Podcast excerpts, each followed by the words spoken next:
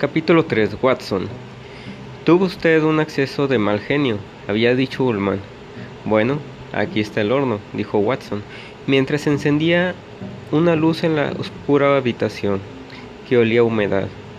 Era un hombre musculoso, de cabello ensortijado, camisa blanca y pantalón verde oscuro. Abrió una pequeña puerta enrejada que había en la panza del horno y él y Jack se inclinaron para mirar adentro. Esta es la luz piloto. Un incesante chorro azul se elevaba con un silbido. Fuerza destructiva canalizada, pensó Jack. Pero la palabra clave era destructiva, no canalizada. Si uno metía la mano allá adentro, en tres segundos quedaría asada. Un acceso de mal genio, recordó Jack. Una vez más, Danny, ¿estás bien? El horno, sin duda el más grande y viejo que Jack había visto en su vida, ocupaba todo el recinto. El piloto tenía un seguro, te explicó Watson. Este pequeño automático de aquí mide el calor. Si baja de cierto punto, el piloto automático acciona un timbre que suena en sus habitaciones. Las calderas están al otro lado de la pared. Ahora se le enseñaré. De un golpe cerró la portezuela enrejada y rodeando el horno condujo a Jack hacia la otra puerta. El hierro irradiaba un calor abrumador y sin saber por qué, Jack pensó en un enorme gato dormitando. Watson hizo tintinear las llaves mientras silbaba. Un acceso de... Los recuerdos no dejaban de acecharle. recordó que cuando volvió a entrar en su despacho y vio a Danny allí de pie, vestido, Solo con unas bragas y sonriendo, una, una especie y lenta nube de rabia le eclipsó la razón. En el fondo de su alma pensó que todo había ocurrido lentamente, pero de hecho debió de ocurrir en menos de un minuto. Esta presunta cadencia debía de ser la misma que induce a pensar que algunos sueños son lentos. Sin embargo, se trataba más bien de una pesadilla. Parecía que mientras había estado afuera, las puertas y los cajones de su despacho hubieran sido saqueados, así como el armario, los estantes y la biblioteca de las puertas corredizas. Todos los cajones de la mesa estaban abiertos. Su manuscrito, la comedia en tres actos sobre la que venía trabajando lentamente, basado en una novela corta escrita siete años atrás, antes de graduarse, estaba desparramada por el suelo. Jack estaba bebiendo una cerveza mientras corregía el segundo acto cuando Wendy le dijo que tenía una llamada telefónica. Danny aprovechó el momento para derramar sobre las páginas la lata de la cerveza para ver la espuma, para ver la espuma. Las palabras se repetían en su mente como un acorde surgido de un piano desafinado. Cerrado el circuito de su cólera, lentamente avanzó hacia su hijo de tres años que lo miraba sonriendo, satisfecho de lo que acaba de hacer en el despacho de papá. Danny empezó a decir algo y en ese momento le aferró la mano y se la dobló para que soltara la goma de borrar y el lápiz portaminas que sostenía. Danny lanzó un alarido desgarrador. Qué difícil era recordar todo a través de la bruma cólera, el golpe seco y desafinado de ese único acorde. Wendy preguntó desde alguna parte qué pasaba. Era una cuestión entre ellos dos. Jack agarró a Danny para darle unos azotes. Sus gruesos dedos se hundieron en, la delicada carne del pequeño antebrazo, apretando hasta cerrar el puño. El chasquido del hueso al romperse no fue muy fuerte, trató de convencerse Jack, aunque en realidad le había parecido ensordecedor, abriéndose paso como una flecha a través de la bruma roja. Sin embargo, en vez de dejar entrar la luz del sol, aquel ruido había dejado paso a las nubes oscuras, del remordimiento y la vergüenza, del terror, de la angustia, convulsión del espíritu. Fue un ruido preciso que separaba el pasado del futuro, un sonido como el que hace un lápiz cuando se quiebra, o una astilla para el fuego, después de romperla con la rodilla. Hubo un momento de espantoso silencio en el otro lado, tal vez por respeto hacia el futuro, que comenzaba hacia el resto de su vida. Vio cómo el rostro de Danny palidecía, cómo abría desorbitadamente los ojos poniéndose vidriosos, y estuvo seguro de que se desplomaría en el charco de cerveza y papeles. Oyó su propia voz débil y ebria, farfullando, procurando hacer que todo retrocediera, buscando una manera de olvidar el chasquido del hueso al quebrarse y de volver al pasado, como si hubiera un status quo en la casa preguntando, ¿Estás bien, Dani? Recordó el alarido de Dani por respuesta y después Wendy, aterrada, boquiabierta al acercársele y ver el grotesco ángulo que formaba el antebrazo de Dani con el codo en el mundo de las familias normales no había brazos que articularan así. Ella gritó al, al abalanzársele para tomarlo en brazos, balbuceando, Oh Dios mío, Dani querido, oh Santo Dios, tu pobre bracito. El aturdido e inmóvil trató de comprender cómo podía haber sucedido una cosa así. No se movió hasta que sus ojos se encontraron con los de su mujer, y en ellos vio que Wendy lo odiaba. En ese momento no se le ocurrió que podía significar aquel odio. Solo más adelante cayó en la cuenta de que esa noche ella podría haberle abandonado, haber sido a un motel, haber presentado una demanda de divorcio a la mañana siguiente o haber llamado a la policía. Lo único que vio fue que su mujer lo odiaba y eso le hizo sentirse abrumado, completamente solo, horriblemente mal. Era algo parecido a la proximidad de la muerte. Después Wendy corrió hacia el teléfono para marcar el número del hospital, con su vociferante hijo sosteniendo en el nido del brazo sin que él se moviera. Permaneció inmóvil en medio de su despacho en ruinas, oliendo a cerveza y pensando. Tuvo un acceso de mal genio. Ásperamente se pasó la mano por los labios y siguió a Watson al cuarto de las calderas. Era un lugar húmedo, pero no era solo la humedad lo que le cubrió de un sudor enfermizo y pegajoso la frente, el vientre y las piernas, sino que fue el recuerdo de ese azote cruel capaz de hacer que aquella noche de hace dos años pareciera algo ocurrido hace dos horas. No había distancia en el tiempo. Volvieron la vergüenza y la repulsión, la sensación de no valer nada, esa sensación que le empujaba a tomar un trago, lo que era motivo de una desesperación aún más sombría. Abrió una semana, un día, un simple hora de vigilia en que la ansiedad de beber no lo atacara de sorpresa. La caldera, anunció Watson. Se sacó del bolsillo trasero del pantalón un pañuelo azul y rojo y se sonó la nariz, y volvió a guardar el pañuelo no sin mirarlo brevemente, para ver si encontraba algo interesante. La caldera se erguía sobre cuatro bloques de cemento. Era un largo depósito cilíndrico de metal, recubierto de cobre y remendado en muchas partes. Se extendía bajo una amalgama de cañerías y conductos que zizajeaban hacia arriba hasta perderse en el techo del sótano, alto y decorado de telarañas. A la derecha de Jack, dos grandes tubos de calefacción atravesaban la pared que los separaba del horno colocado en la habitación contigua. Aquí está el manómetro. Watson le dijo, le dio un golpecito. Mide en libras por pulgada cuadrada. Supongo que ya lo sabe. Ahora lo tengo en 100. Por la noche las habitaciones están un poco más frías, pero no hay muchos clientes que se quejen. Que demonios. De todas formas, en septiembre enloquecen por venir. Pero esta nena, esta vieja, tiene más remiendos que un mono conseguido en la seguridad social. De nuevo asomó el pañuelo, tras repetir la operación anterior agregó, Pesqué un maldito resfriado como siempre me pasa en septiembre. Primero aquí con esta vieja puta, después fuera cortando el césped o rastrillando esta cancha de roque. Primero enfriamiento, luego resfriado, solía decir mi anciana madre.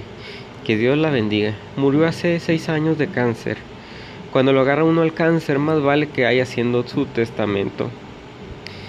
Necesita mantener la presión en no más de 50 o 60. El señor Ullman propone calentar un día el ala oeste, al siguiente el ala central, un día después el ala este. ¿No cree que esté chiflado? ¿Cómo odio a ese cabrón? Todo el día ladrando como uno de esos perritos que le muerden a uno en el tobillo y después echan a correr por ahí meando la alfombra. Si los sesos fueran pólvora, no le alcanzarían para volarse la nariz. Es una lástima las cosas que hay que ver cuando uno tiene un arma. Fíjese aquí, este registro se abre y se cierra con estas anillas.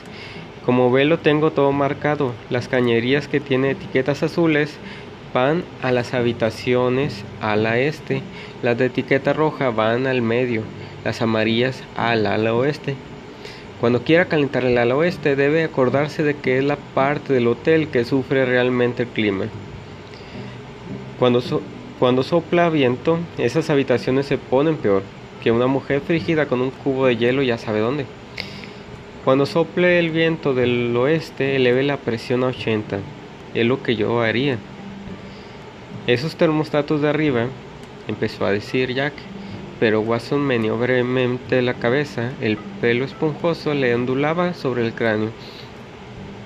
No están conectados, no son más que un adorno. Algunos clientes de California no están conformes si no tienen calor suficiente para cultivar palmeras en los jodidos dormitorios. Todo el calor viene de aquí abajo, pero tiene que vigilar la presión. ¿Ve cómo va subiendo? Dio un golpecito sobre el dial principal que de 100 libras por pulgada cuadrada había pasado a marcar 102 durante el soliloquio de Watson. Jack sintió un escalofrío, le recorría la espalda y tuvo una premonición funesta. Después Watson giró el regulador de presión para hacer bajar la caldera. Se escuchó un silbido y la aguja cayó bruscamente a 91. Watson cerró la válvula y el silbido se extinguió como de mala gana. ¿Ya ve cómo sube? Pero dígaselo a ese gordo de Ullman, con cara de pájaro carpintero, y lo único que hará será sacar los libros y pasarle tres horas demostrando que en 1982 no puede comprar otra cosa. Le aseguro que el día menos pensado todo esto volará por los aires y espero que ese gordo cabrón esté aquí para montar en el cohete. Dios, ojalá yo pudiera ser tan caritativo como era mi madre.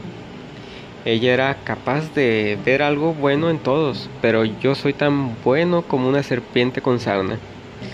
¿Qué demonios? Uno no puede ir en contra de la naturaleza.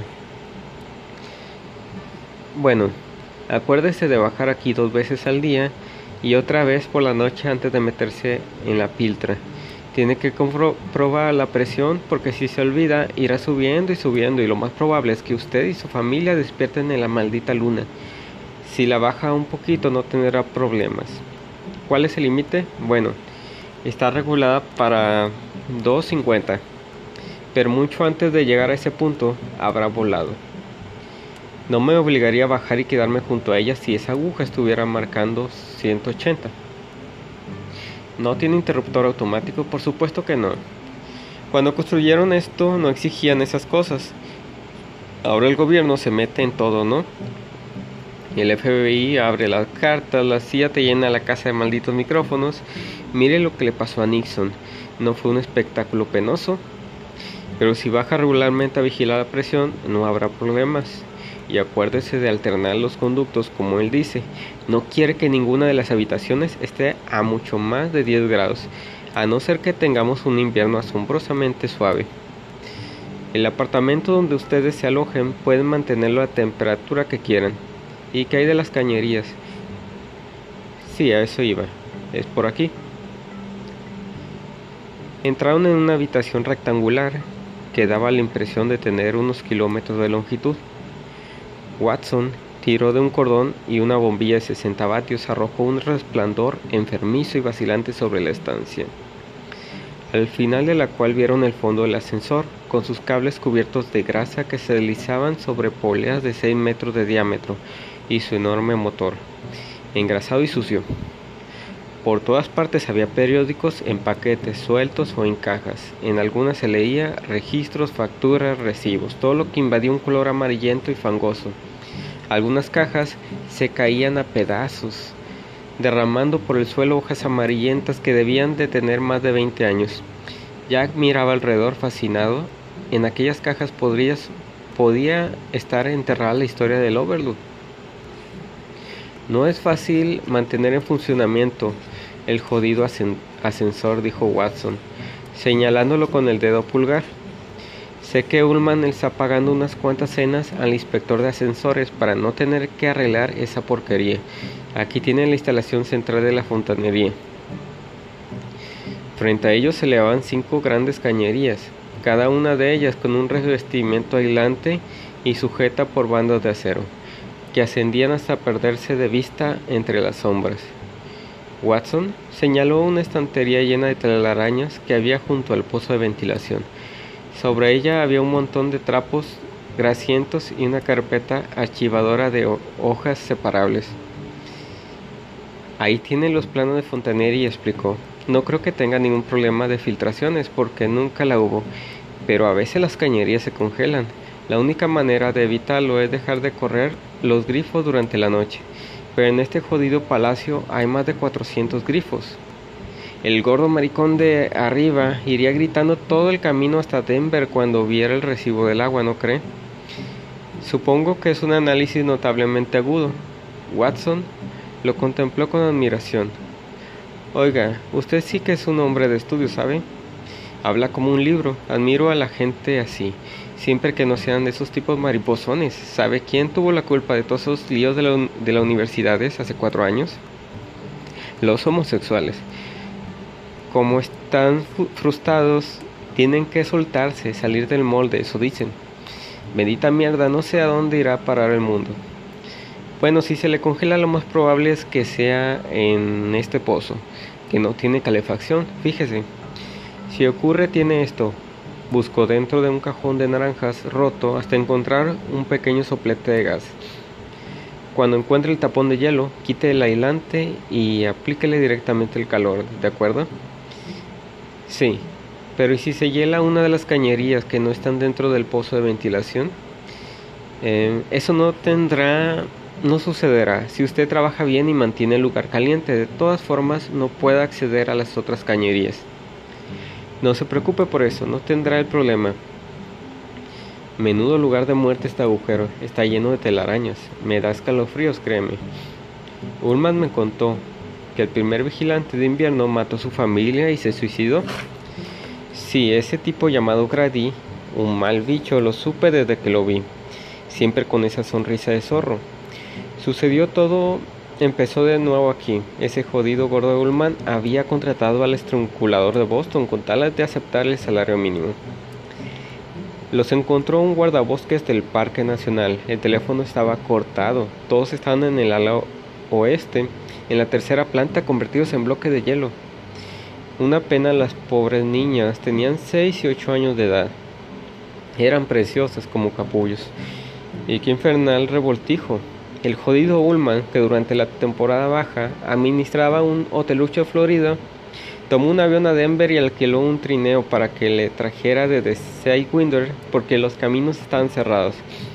¿Un trineo no es increíble? Por poco se unió tratando de impedir que salieran los periódicos.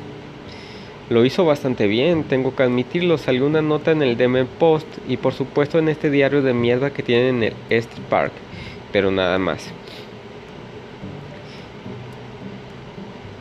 Sí, sí, bastante bien considerando la reputación que ha alcanzado este lugar. Esperaba que algún reportero empezara a escarbar de nuevo y pusiera a Grady como excusa para remover los escándalos. ¿Qué escándalos? Watson escogió de hombros. Todos los grandes hoteles tienen escándalos, respondió. Los mismos que cualquier gran hotel tiene fantasmas. ¿Por qué? Demonios, la gente viene y va. Ah, bueno, a veces alguno estira la pata en su habitación, un ataque al corazón o un derrame o algo así. Los hoteles son lugares supersticiosos, ¿sabe? No hay planta 13, Mm, ni habitación 13, ni se supone un espejo colgado de las puertas por donde se entra, ni cosas así. Verá, en el último mes, por donde el último mes de julio perdimos una fulana. Ullman tuvo que ocuparse del asunto y puede apostar la cabeza a que lo hizo. Por algo le pagan 22 mil por temporada.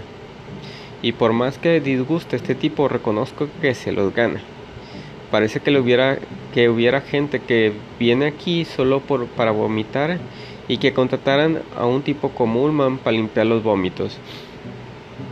Pues bien, vino esa mujer, que debía de tener unos malditos 60 años, mi edad, con el cabello teñido más rojo que la luz de una casa de putas, las tetas caídas hasta el ombligo.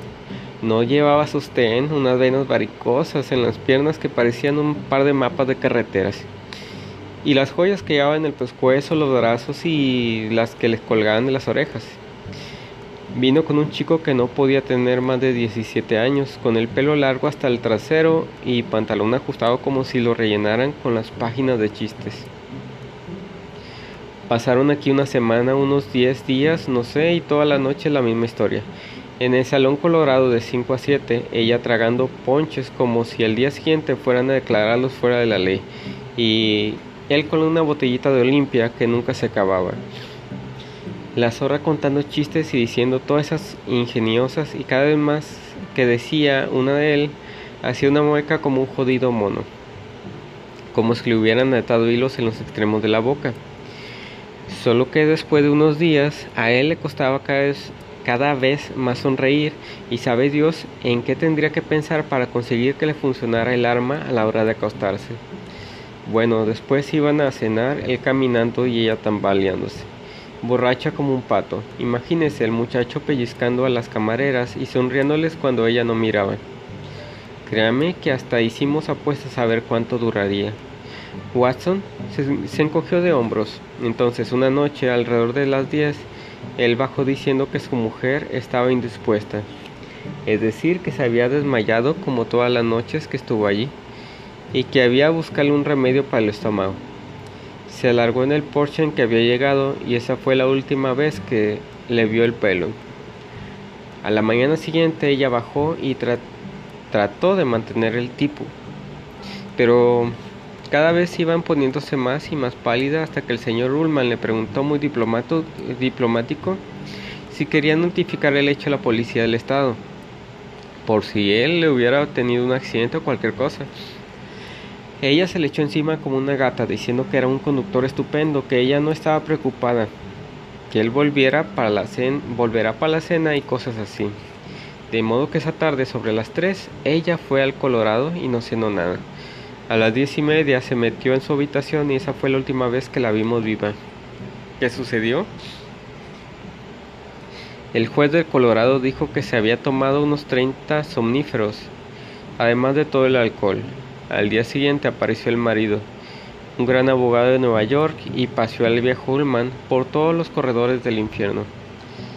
Que los demandaré por esto, los procesaré por el otro, y cuando acabe con usted no podrá encontrar ni un par de calzoncillos limpios y cosas por el estilo. Pero Ulman no es tonto, el muy mamón. Al final logró calmarlos.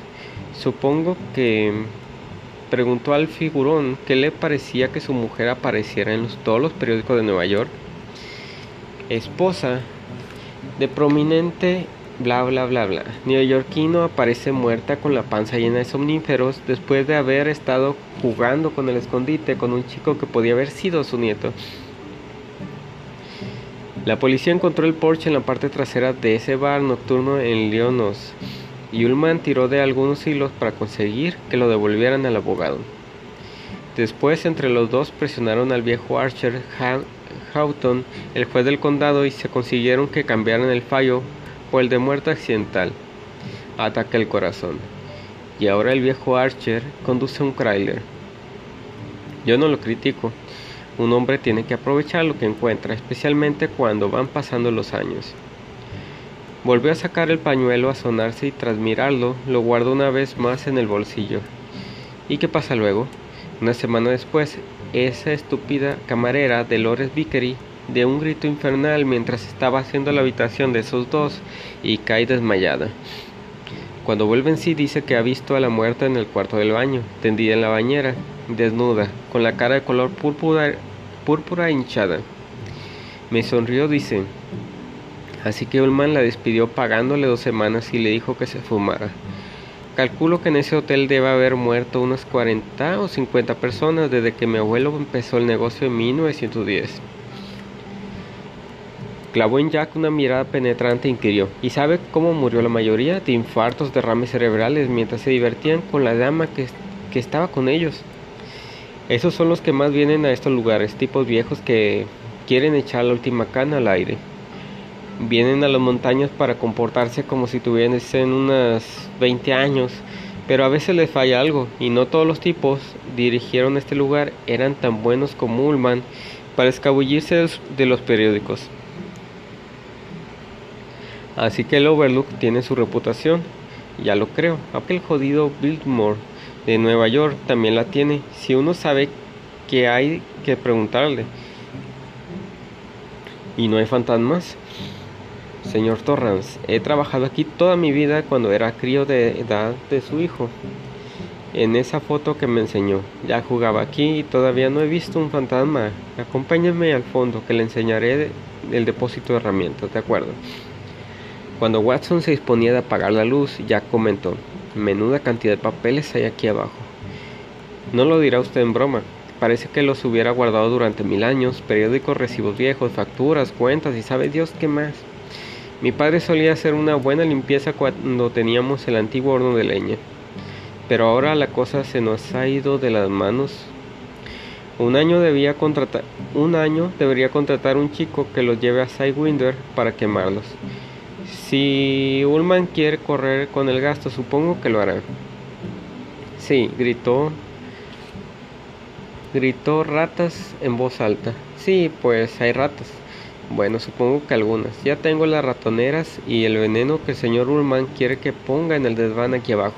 Tenga cuidado con su hijo. Señor Torrance no querrá que le pase nada. Tiene razón. Viniendo de Watson el consejo no resulta hiriente.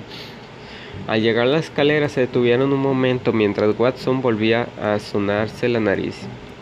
Allí encontrará todas las herramientas que necesita y algunas innecesarias supongo. Y este es el asunto de las tejas. ¿Le habló Ullman de eso? Mm, sí. Quiere que cambie parte de las tejas del ala oeste. Ese gordo presuntuoso que querrá que haga usted el trabajo gratis como pueda.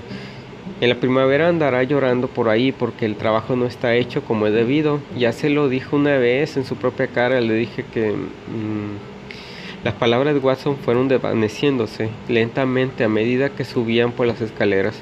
Jack Torrance echó una mirada por encima del hombro a la impenetrable oscuridad que olía a vejez y moho. Y penoso que si en algún lugar había fantasmas debía ser aquel. Pensó en Grady enclaustrado por la nieve lenta, impacable enloqueciendo hasta cometer aquella atrocidad. Mm, ¿Habrían gritado? se preguntó. Ah, pobre Grady. Sentir que aquello estaba más cerca de él cada día, saber finalmente que para él la primavera nunca llegaría. Ah, debería haber estado allí. No debería estar, no debería haber tenido ese acceso de mal genio. Mientras atravesaba la puerta siguiendo a Watson, las palabras resonaron en su mente como el tañido de una campana, acompañadas por un ruido seco, como el de un lápiz que se quiebra. Necesitaba un trago o mil, pensó.